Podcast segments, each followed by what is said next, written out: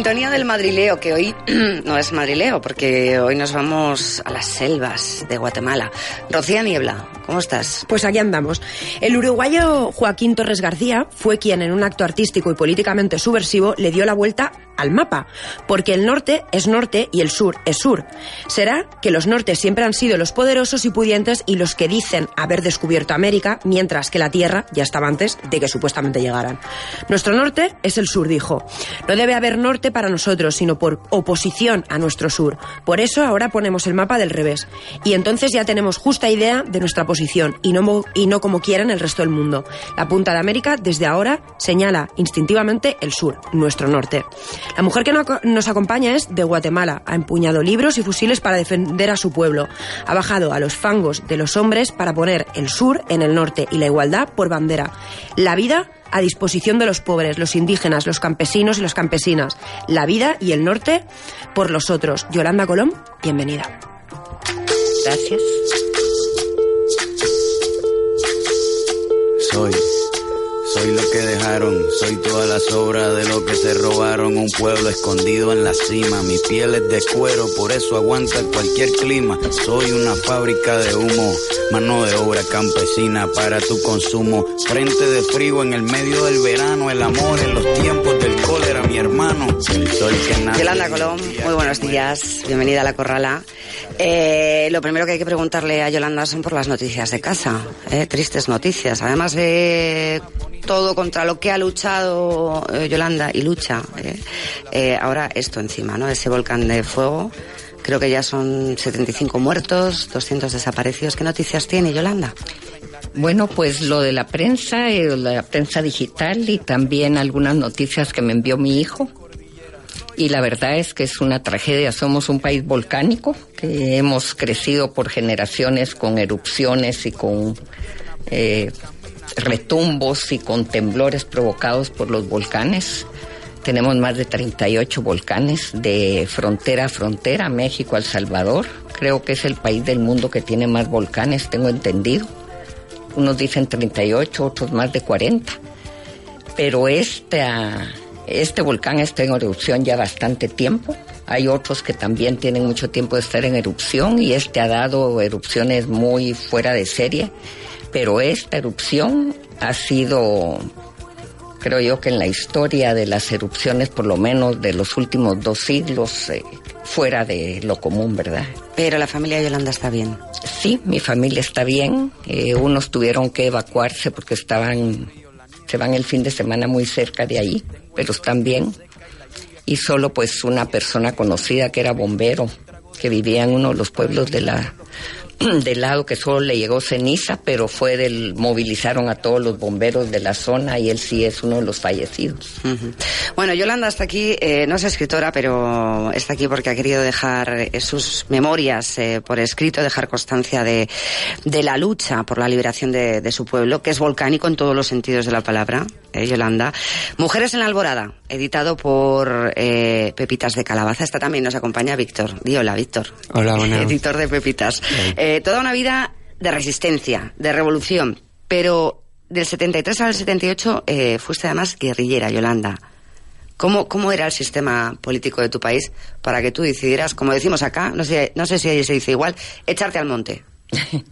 Sí, bueno, guerrillera todo el tiempo, porque la guerra de guerrillas fue de todos los años, pero en los frentes de montaña, pues sí.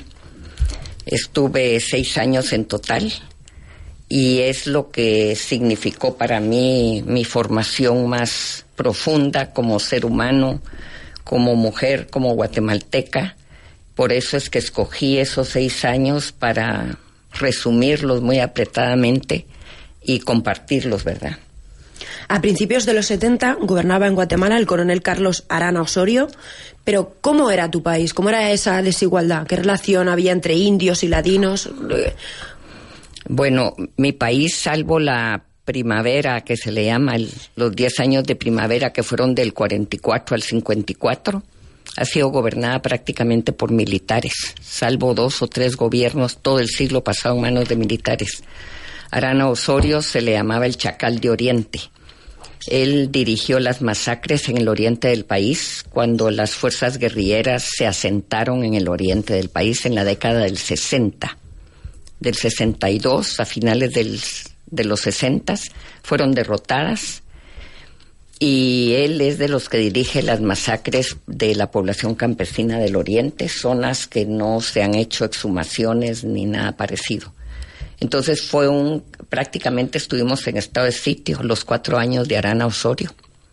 Él inauguró los secuestros de mujeres de la élite y de niños de la élite para financiar su, su campaña electoral. Eh, y ya la situación era estado de sitio permanente, cateos todo el tiempo, registros todo el tiempo, controles en la calle todo el tiempo. Pero no fue una excepción él, pues eso siguió después con los siguientes gobernantes que siguieron siendo militares. Entonces, eh, por un lado, un Estado cada vez más represivo, un Estado de terror y represivo a cuestiones legales. O sea, la Constitución de la República dice que hay derecho, por ejemplo, a la sindicalización, a la organización campesina, al cooperativismo, que la educación es universal, laica y obligatoria, etcétera, etcétera, pero a quien exige eso o quien reclama eso o que trata de, realizarlo, es violencia la que recibe del Estado, ¿verdad? Eh, por, supongo que por todo esto que estás contando, pasaste de tener una vida, vamos a decirlo de alguna manera, como acomodada, a, a ponerte activamente a luchar por intentar hacer una revolución para que para que esto cambiase. Pero tu país era eh, y, sigue siendo también muy desigual. O sea los pobres son muy pobres y los ricos son muy ricos. Sí y cada vez es más desigual.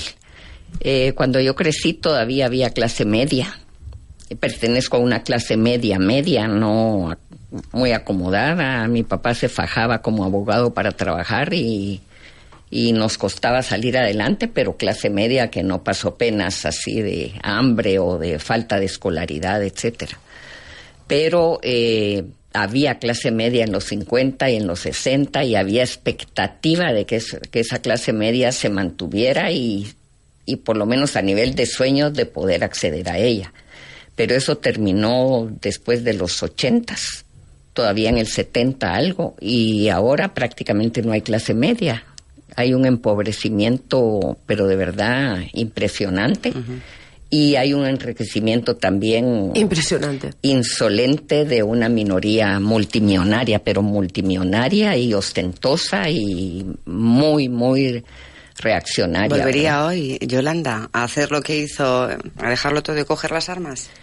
Bueno, las armas eh, en realidad son un medio, son una vía que no optamos por decisión en frío, sino que es una forma que nos ha impuesto el régimen de terror, ¿verdad? O sea, el régimen de terror impone una represión, un terror sostenido contra cualquier esfuerzo dentro del marco de la ley. Entonces, en determinadas condiciones sociales, históricas y de organización popular y estudiantil e intelectual, pues se dan esos brotes, digamos, armados. Pero esos brotes armados no se pueden promover a voluntad ni, ni fuera de lo que el contexto sociopolítico y de organización y de conciencia dan. Entonces, realmente lo esencial son los ideales, el proyecto de lucha, las causas que se defienden y la búsqueda de erradicar lo que provoca esta situación tan desigual. Entonces nuestra esencia es la lucha por un mundo mejor. Si se toman o no las armas, eso, eso lo determinan las condiciones del país, pero no es la esencia de nuestro ser, ¿verdad? No somos violentos, no somos, eh, no nos mueve el odio, no nos mueve al contrario, nos cuesta mucho y yo lo digo en el libro, creo que una de las cosas que más nos cuesta y lo vi con la cantidad de compañeros con los que compartí es ser violentos, porque no está en nuestra, en nuestra esencia.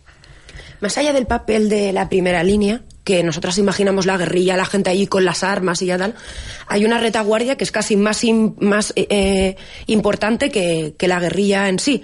Eh, cuéntanos un poco qué hay detrás de, Bueno, primero eh, el concepto de guerrilla, que es una forma de lucha, hacer pequeñas guerras, que es lo único que está al acceso de los de abajo, históricamente. Ustedes estudian la misma historia de España y van a encontrar guerra de guerrillas en pueblos originarios de acá contra los romanos. Más adelante las van a encontrar contra la invasión napoleónica. Van a cualquier parte del mundo y la guerra de guerrillas está desde que hay luchas y siempre es la forma de lucha de los de abajo, ¿verdad? Pero el hecho que se haga la guerra de guerrillas no quiere decir que eh, todo sea acción armada es eminentemente política. Entonces la guerrilla, al tiempo que combate con el ejército, también hace trabajo político, trabajo organizativo, trabajo cultural en las regiones donde se mueven las unidades guerrilleras. Entonces son unidades esencialmente de colectividades humanísticas, políticas, culturales, tratando de poner una nueva cultura y de elevar el nivel cultural de la población que organizamos la acción armada sigue siendo a la orden del día, pero para poder hacer ese trabajo, que es el trabajo político y el trabajo de elevar las condiciones de comprensión de los derechos de la gente, de sus derechos ciudadanos, sus derechos humanos, sus derechos laborales, etcétera. Entonces la unidad guerrillera no solo combate, hace un trabajo político muy fuerte. abierto sobre el alba la guerrillera viene abriendo los caminos,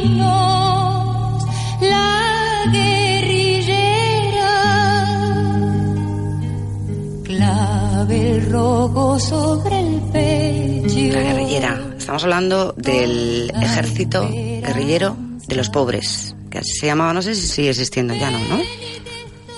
Eh, no, sigue existiendo la URNG, que es la unidad de las Fuerzas Armadas Rebeldes de la Organización del Pueblo en Armas y del Ejército Guerrero Los Pobres, que se unificaron para llegar unidos a la firma de la paz. Entonces, como URNG, pero la verdad es que siguen existiendo las, digamos, eh, los, los que quedan sobrevivientes, que ya son muy pocos, y el trabajo, pues, ha bajado mucho porque ya a la firma de la paz llegó el movimiento muy debilitado en el caso de Guatemala, ¿verdad? Pero decíamos eh, al principio que, que, Yolanda no solo ha combatido las injusticias con, con fusil, también los ha, la ha combatido con los libros. En tus años en la selva, ¿qué era más importante, el libro o el fusil? Ah, no, definitivamente el trabajo político y formativo. Lo que pasa es que teníamos que hacerlo armados todo el tiempo armados, pero en las unidades, por ejemplo, dos horas diarias mínimo se dedicaban a la formación básica cultural, si eran analfabetos los combatientes, si había que eh, muchas eh, monolingüismo en diferentes grupos étnicos, entonces había que castellanizar, al mismo tiempo alfabetizar, al mismo tiempo matemáticas, geografía, historia del país, al mismo tiempo educar en vocabulario político para entender las noticias y luego el trabajo político. Hacíamos todo el tiempo trabajos de formación, quiénes somos, por qué luchamos, qué es la autodefensa, qué es la propaganda armada, este, cómo organizarse, eh, como criterios para reclutar nuevos miembros, eh, manuales de entrenamiento militar, pero lo fundamental era la formación política. Y esos folletos a máquina portátil con papel carbón y se reproducían y se reproducían en maquinitas portátiles y cada combatiente iba, según su desarrollo, iba estudiando los materiales y multiplicando formadores a niveles primarios. Eso era diario, incluso bajo asedio del ejército en, marchas. En el libro cuentas que cuando eh, llegaste a. cuando te uniste eh, con los guerrilleros, con los combatientes, em, la mayoría eran campesinos, eh, muy pobres y analfabetos. Por eso es tan importante toda la labor pedagógica que estás explicando porque puede parecer que la gente que iba a luchar ya era gente letrada, pero no. ¿No?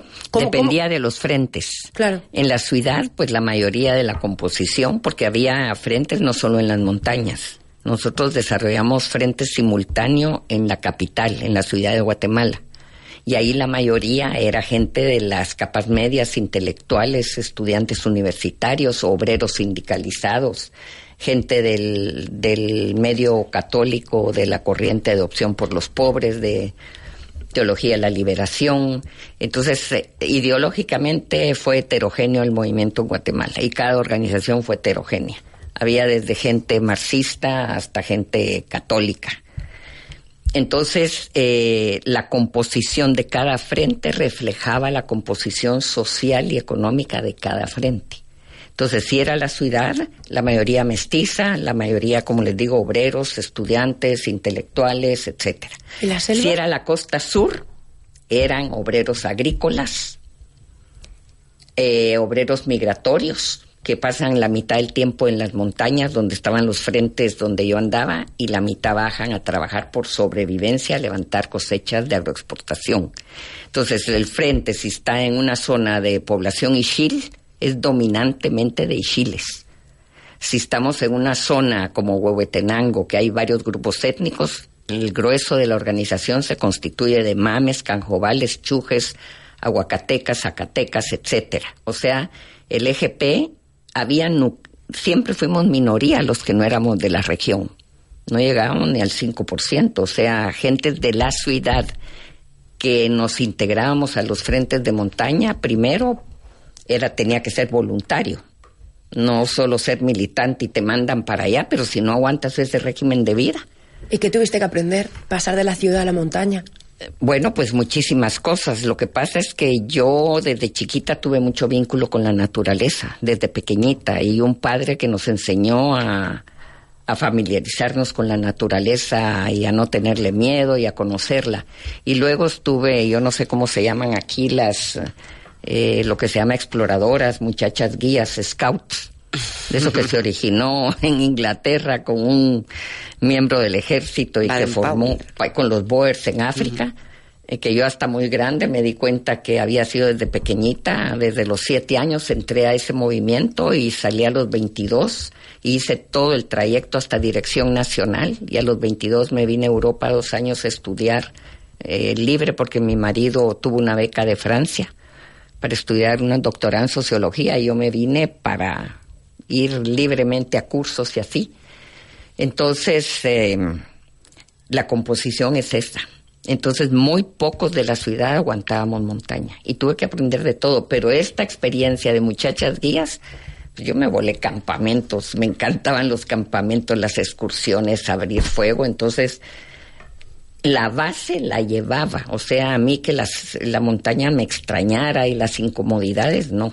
Ahora, la carga sí, el esfuerzo físico era... ¿Y cómo era el trabajo de una, de una mujer eh, en la selva? Supongo que rodeada de hombres, rodeada de alcohol. ¿Cómo era aquello? Bueno, machismo. en la Machismo. organización propiamente, en el destacamento madre, porque a mí me tocó ser de las primeras enguerriadas, tanto de la zona como de la ciudad, aparte de los fundadores que eran 15, fui de las primeras reclutas, al mismo tiempo que compañeros indígenas. Entonces, eh, en el caso de la organización del EGP, en la etapa que yo viví y en las unidades donde yo me moví, íbamos parejo. O sea, las mismas tareas hombres, las mismas tareas mujeres y la cotidianidad que hay que comer, que hay que vigilar, hay que recoger leña, hay que cargar ab- abastecimiento, que hay que llevarlo kilómetros y kilómetros de montaña al lomo de uno. Eso íbamos parejo hombres y Se mujeres. repartía. las Y la cocina parejo. Ahí las mujeres ganábamos desde el primer día porque si éramos en un momento 100 y tenía que haber dos o cuatro, cuatro cocineros diarios si éramos 100, cuatro, seis, pues pasas, según el número que sos, pasa desde miembros de dirección hasta el más nuevo recluta. Entonces, como mujeres éramos minoría, te toca allá cada mes o allá cada mes y medio. si eres un grupo chiquitito, porque no siempre estás en numeroso por seguridad, pues pasas más seguido, pero no más que los varones. Lavar la ropa, la tuya, y la de nadie más. Cuidar enfermos al que le toque más cerca al enfermo. En el libro habla sobre eh, que hay un problema social que es el alcoholismo. ¿Dónde te encontraste esto? Bueno, el alcoholismo es un problema, bueno, universal. Y en mi país el alcoholismo es terrible. Antes de la lucha, eh, creo que estaba en 17 años el inicio de los jóvenes alcoholizarse, de todos los estratos sociales. Después de la contrainsurgencia, del terror, de las masacres, de esa, ese tsunami que nos tiraron encima, bajó a 12 años el promedio del alcoholismo. Pero el alcoholismo entonces era una lucha dentro del movimiento pero ahí era prohibido. En las unidades, en la militancia era prohibido. Lo que pasa es que a veces se resbalaban, como el caso de Fonseca que narro ahí, ¿verdad?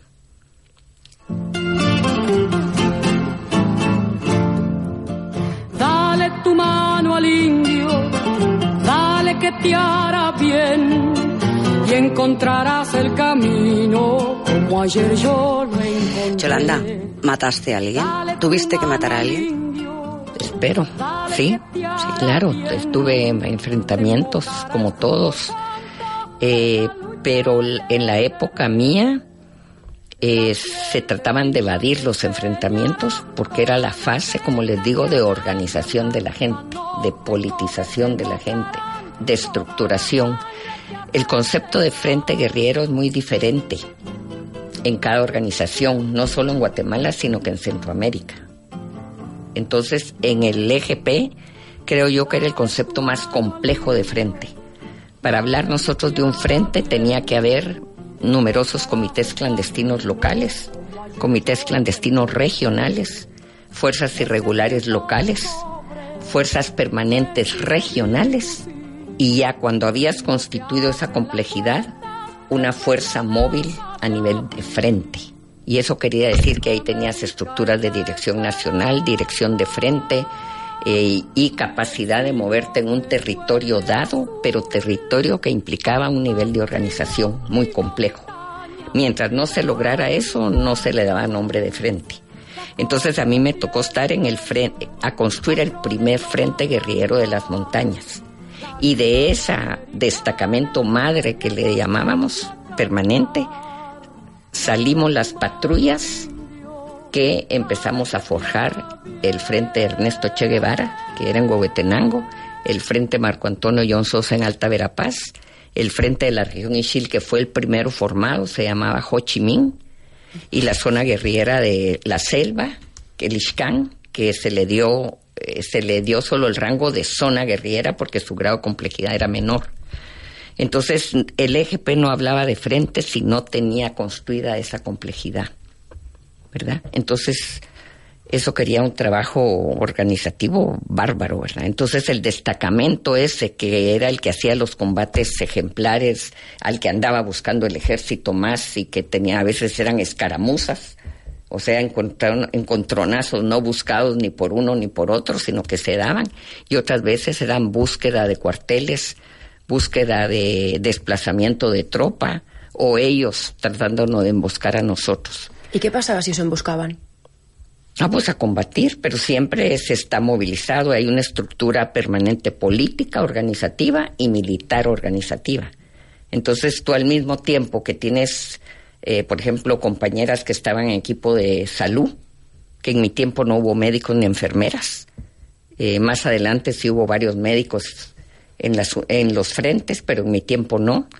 Entonces, eh, todos tenían también funciones militares y los campamentos se, se asentaban, aunque fueran por una noche, según la topografía, según la situación operativa y según en dónde vas, si sabes que eres vanguardia, retaguardia, grueso, si eres mando de patrulla, si eres mando de unidad más grande.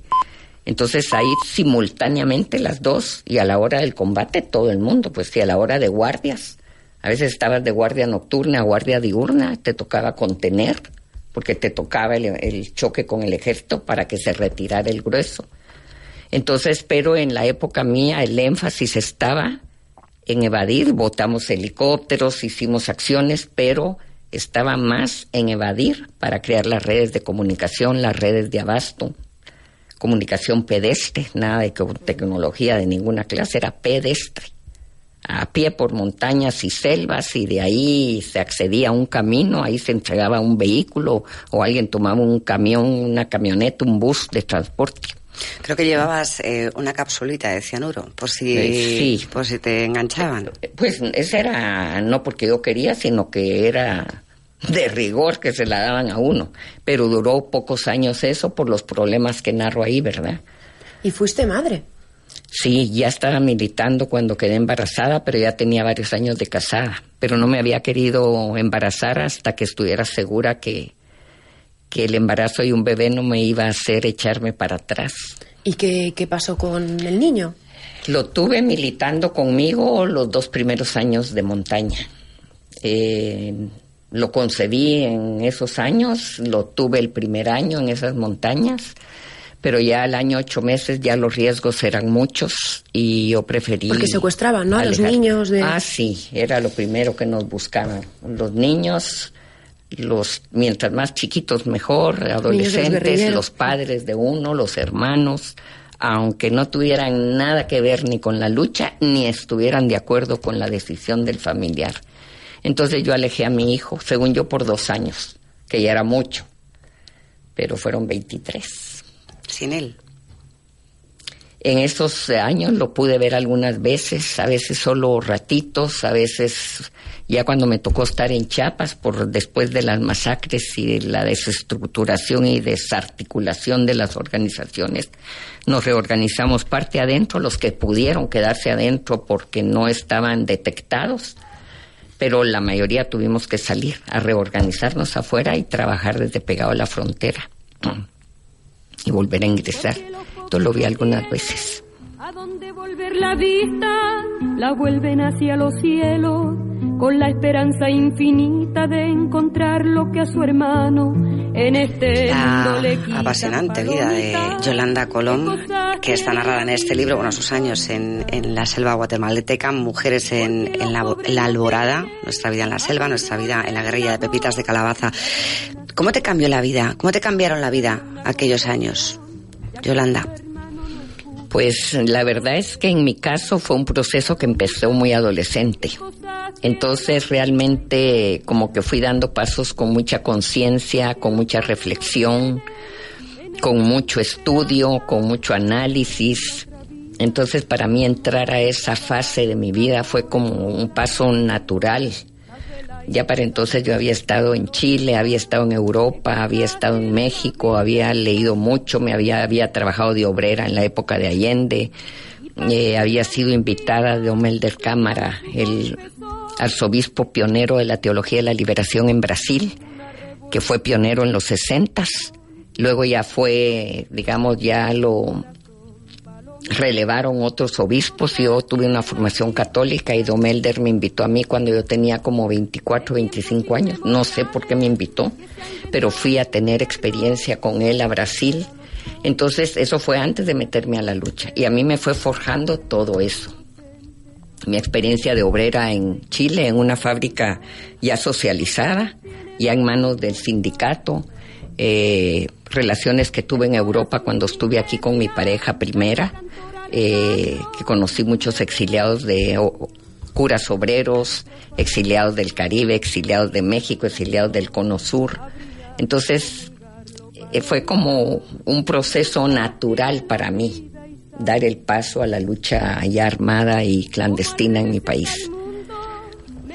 Mereció la pena, mereció la pena este sacrificio. Ah, pues claro, claro, yo creo que siempre merece la pena luchar por la dignidad, luchar por un mundo mejor, luchar por que haya una vida, salga la opresión, los terribles niveles de explotación, siempre va a valer la pena, siempre valió la pena. Eh, ¿Cómo se luche? A través de qué medios, a través de qué vías, en qué frente de lucha, y no me refiero a frentes guerrilleros, sino que a frente de la academia, la cultura, el sindicalismo, las cooperativas, la escuela, la educación, el arte, eso cada gente determina en qué frente eh, es su lugar, o lo que la llama, o lo que cree que debe hacer.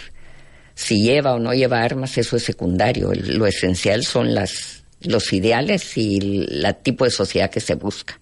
Y no es el triunfo o el fracaso el que determina si vale o no la pena. Es qué te mueve para luchar. Y si eres coherente, pues claro que vale la pena, pues.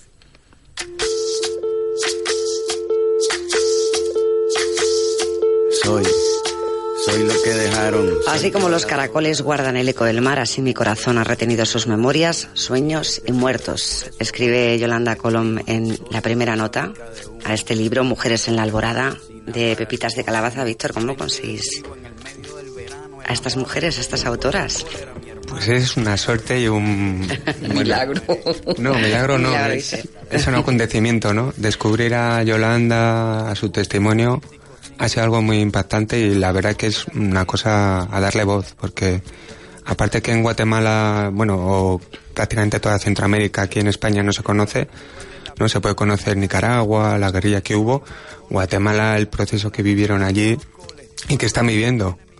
Eh, es para contarlo, ¿no? Y, y para que se sepa. Pues aquí está contado en Mujeres en la Alborada. Yolanda Colom, muchísimas gracias por... ¿Os vais a la Feria del Libro ahora? Ahora Sí, mismo. A firmar. Bueno, pues a disfrutarlo. A ver si no llueve, ¿eh? que estaba cayendo bien hace un rato. Muchísimas gracias por venir. A ustedes muchísimas gracias, a las dos, y celebro que veo bastantes mujeres aquí Sí. dirigiendo allá también. No es que desprecie a los hombres, pero No, qué no, bueno pero- que hay más espacios. nos tenemos y que de poner verdad muchas gracias también a Pepitas de Calabaza que me han traído a España y esta gira que ha sido muy, muy aleccionadora para mí, muy rica humanamente.